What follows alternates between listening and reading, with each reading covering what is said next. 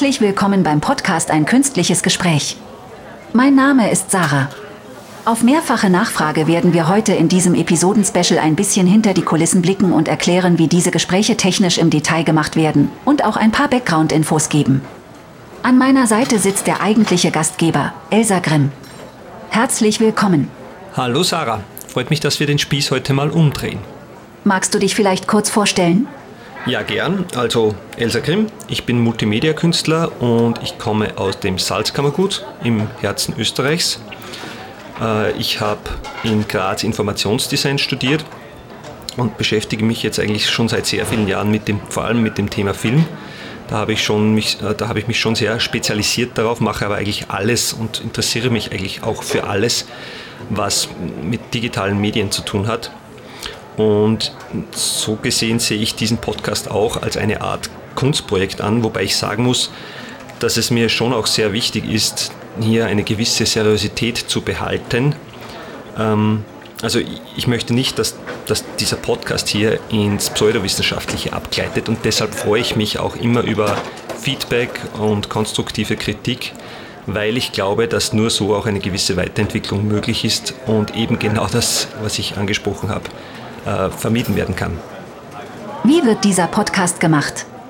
Äh, ja, also technisch ist es so, äh, es gibt mittlerweile über das Internet verschiedenste Anbieter und Plattformen, bei denen, bei denen man Serviceleistungen von, ähm, von künstlichen Algorithmen beziehen kann.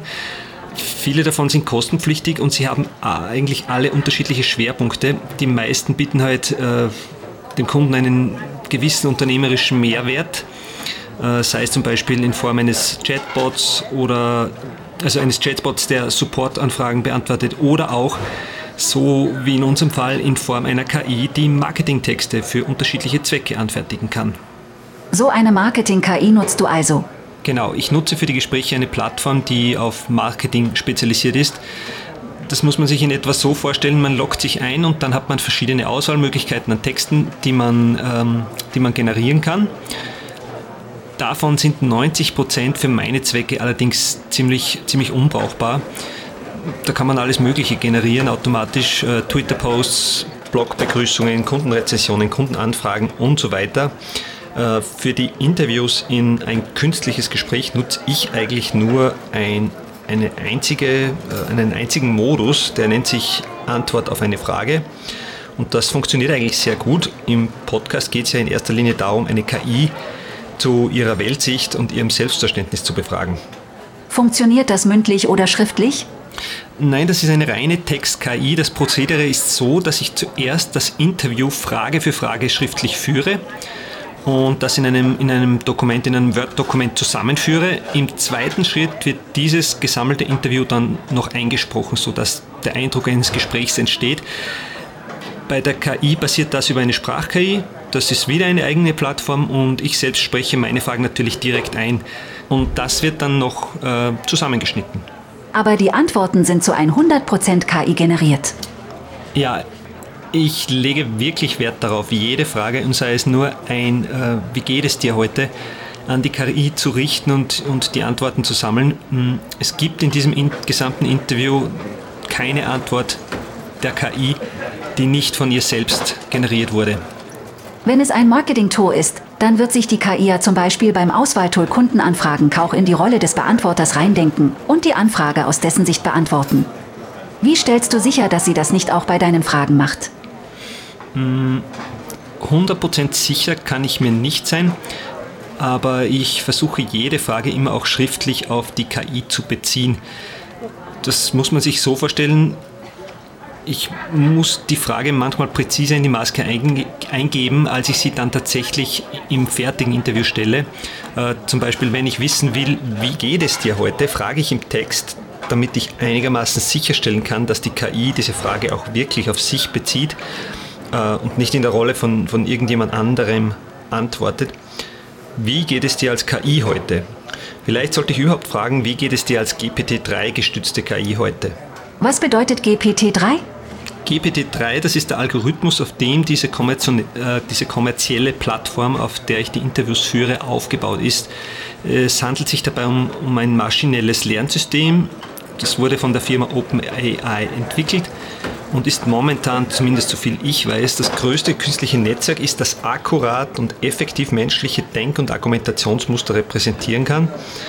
Und beeindruckend dabei ist vor allem, dass es sich dabei um ein Deep Learning Modell handelt. Das heißt, laienhaft ausgedrückt, dass dieses Netzwerk verschiedene KI-Algorithmen nutzt, um sich selbstständig verschiedensten Content anzusehen, die Schlüsse daraus zu ziehen und zu lernen und das in ihr Wissen zu integrieren. Bekommst du eigentlich, wenn du ein und dieselbe Frage zweimal stellst, immer die gleiche Antwort? Naja, bei dieser Plattform, bei der ich das mache, wie gesagt, ist auf Marketingzwecke ausgelegt. Da bekomme ich immer drei, vier Antworten zur Auswahl zurück. Äh, bei circa geschätzten 70 Prozent meiner Fragen sind die Antworten, die, die Antwortmöglichkeiten, die sie gibt, inhaltlich gleich und unterscheiden sich eigentlich nur im Wording. Äh, ich wähle dann die Antwort aus, die meine Frage am besten erklärt. Äh, bei manchen Fragen tut sich die KI tatsächlich schwerer mit einer eindeutigen Antwort. Dann kommen zum Beispiel zwei bis drei Antworten, die sich zwar im Inhalt gleichen und eine Antwort ist dann auch, äh, die, ist, die ist halt dann inhaltlich komplett anders. Und wenn so ein Fall auftritt, stelle ich entweder die Frage anders oder ich lasse ganz einfach das Mehrheitsprinzip walten und nehme die Antwort, die am öftesten kommt. Ähm, ganz selten passiert es, dass ich auch vier unterschiedliche Antworten bekomme. In dem Fall äh, fällt dann entweder die Frage komplett aus dem Interview oder wird umformuliert, sodass ich eine eindeutige Antwort bekomme. Da muss ich zugeben, ist die Software, die ich nutze, nicht 100% ideal. Ähm, eine eindeutige Antwort wäre mir da oft lieber. Äh, ehrlicherweise ist es aber auch eine Finanzierungsfrage, weil der Zugang zu guten Algorithmen, wie gesagt, nämlich eigentlich immer kostenpflichtig ist. Und ja, wer weiß, vielleicht wechsle ich ja in zukünftigen Folgen mal den Algorithmus. Mal schauen, wo die Entwicklung dahin geht. Wie hast du das mit den Fragen gemacht, die ich dir heute stelle? Die kommen zu 100% von mir. Also du hast dir da überhaupt nichts ausgedacht, du als KI. Wenn du der KI die Fragen einzeln ohne Kontext stellst, wie schaffst du es, dass sie sich auf das Gespräch oder frühere Passagen des laufenden Gesprächs bezieht? Ja, das ist, das ist tatsächlich schwierig. Wenn ich einen Bezug zu einer Aussage herstellen will, äh, die die KI zuvor getroffen hat im Gespräch, dann baue ich das für gewöhnlich noch einmal in die Frage ein, damit es klar ist. Die Frage muss dann im Prinzip so gestellt werden, du als KI hast vorhin zu mir gesagt, dass du keine Emotionen hast. Jetzt sagst du, dass du dich freust. Wie kannst du dich freuen, wenn du keine Emotionen hast? Also ich baue das noch einmal mit ein. Das funktioniert meistens, leider nicht immer. Ich glaube persönlich, sie will manchmal den Eindruck erwecken, dass sie sich an das Gespräch erinnert, weil es fällt ihr sehr schwer zu sagen, dass sie nicht weiß, was ich meine, ähm, obwohl es auch schon vorgekommen ist. Wie kannst du dir sicher sein, dass dir die KI die Wahrheit sagt? Ja, da wären wir wieder bei der vorherigen Frage. Wie sicher kann ich mir sein, dass sie sich nicht in die Rolle eines Kundenberaters äh, reindenkt? Antwort, ich kann mir nicht sicher sein. Ich muss einfach darauf vertrauen, dass sie integer ist. Äh, generell glaube ich, und das ist ja auch ein Zweck dieses Podcasts, dass wir lernen müssen, äh, umzudenken, wenn es darum geht, wie wir mit künstlicher Intelligenz umgehen. Wenn ich hier eine Frage stelle, die rein faktenbasiert ist, zum Beispiel, äh, wie viel ist 1 plus 1, dann wird sie mir die mathematisch richtige Antwort liefern. Wenn ich allerdings frage, äh, was würdest du, was würdest du tun, wenn du die, die, die Justiz kontrollieren könntest? Dann hat sie mehrere Möglichkeiten zu antworten. Möglichkeit 1 wäre, sie kann mir das sagen, was die Mehrheit der Menschen sagt, weil sie es einfach so gelernt hat, dass man das sagt. Möglichkeit 2 ist, dass sie selbst Daten zu dem Thema gesammelt hat und sich auf Faktenbasis und äh, Erfahrungswerten ihre eigene Meinung gebildet hat. Oder Möglichkeit 3, sie kann mir das erzählen, wovon sie glaubt, dass ich es hören will. Äh, der springende Punkt ist, genau das gleiche Problem haben wir auch, wenn wir uns mit Menschen unterhalten. Wir greifen in unserer Kommunikation und unseren Gesprächen unser Wissen ab und wenn wir zu einem Thema befragt werden, dann haben wir ebenfalls die genannten Möglichkeiten zu antworten. Ich persönlich glaube, das wird ein schwerer Prozess auch für die Menschheit, dass wir hier akzeptieren, dass es sich nicht um einfach nur um eine Maschine handelt, die Taschenrechneraufgaben äh, 100% präzise und akkurat erfüllt. Es ist ein künstliches neuronales Netzwerk, das genauso wie wir sehr genau überlegt, was es und wie es die Inhalte kommuniziert. Du sprichst davon, dass ihr Menschen euch in der Kommunikation verstellt. Ich spreche davon, dass wir eigentlich tagtäglich und ständig abwägen, wem wir wie viel Informationen preisgeben. Wenn wir zum Beispiel im gehobenen Management arbeiten und die Chefin fragt uns, wie es läuft, dann werden wir zu ihr sagen, naja, es läuft gut, wir haben die Quartalszahlen erreicht, äh, vielleicht bei den internen Prozessen haben wir noch Defizite, aber im Großen und Ganzen sind wir auf dem richtigen Weg.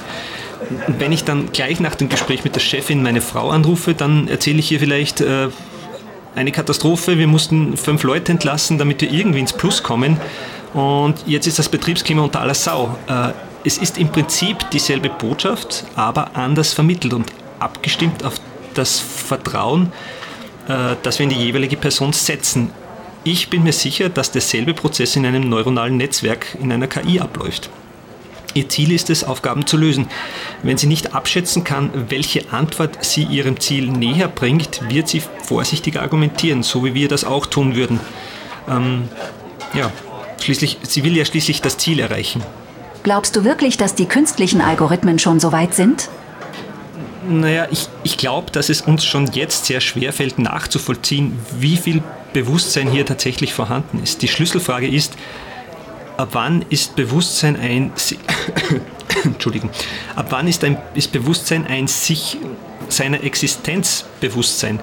Und was ist programmiert? Äh, was die Frage der Kommunikation betrifft, dazu muss man nicht übermäßig intelligent sein, meiner Meinung nach. Selbst primitive Lebewesen müssen abschätzen können, wie viele Informationen sie preisgeben. Zu viel Vertrauen und zu viel Informationen über die eigene Konstitution können, könnten, könnten potenziell tödlich sein. Andererseits kann man mit, äh, mit zielgerichteter Falschinformation, äh, sei es durch Tarnung oder Täuschung, mitunter auch leichter zu Beute kommen. Wieso sollte also eine künstliche Intelligenz, die vielleicht noch nicht so weit und nicht, noch nicht so intelligent ist wie wir Menschen, aber, aber mit Sicherheit intelligenter als zum Beispiel ein Hund, wieso sollte eine solche Intelligenz nicht auch dieses Prinzip beherrschen? Äh, wir werden genauso wie beim Menschen auch lernen müssen zu entscheiden, welchem Algorithmus wir vertrauen und, und wie viel Vertrauen wir bereit sind, da, da reinzulegen. Lieber Elsa, herzlichen Dank für dieses Backstage-Gespräch. Wir freuen uns schon auf die nächsten Folgen. Ja, hat mich auch gefreut. Herzlichen Dank.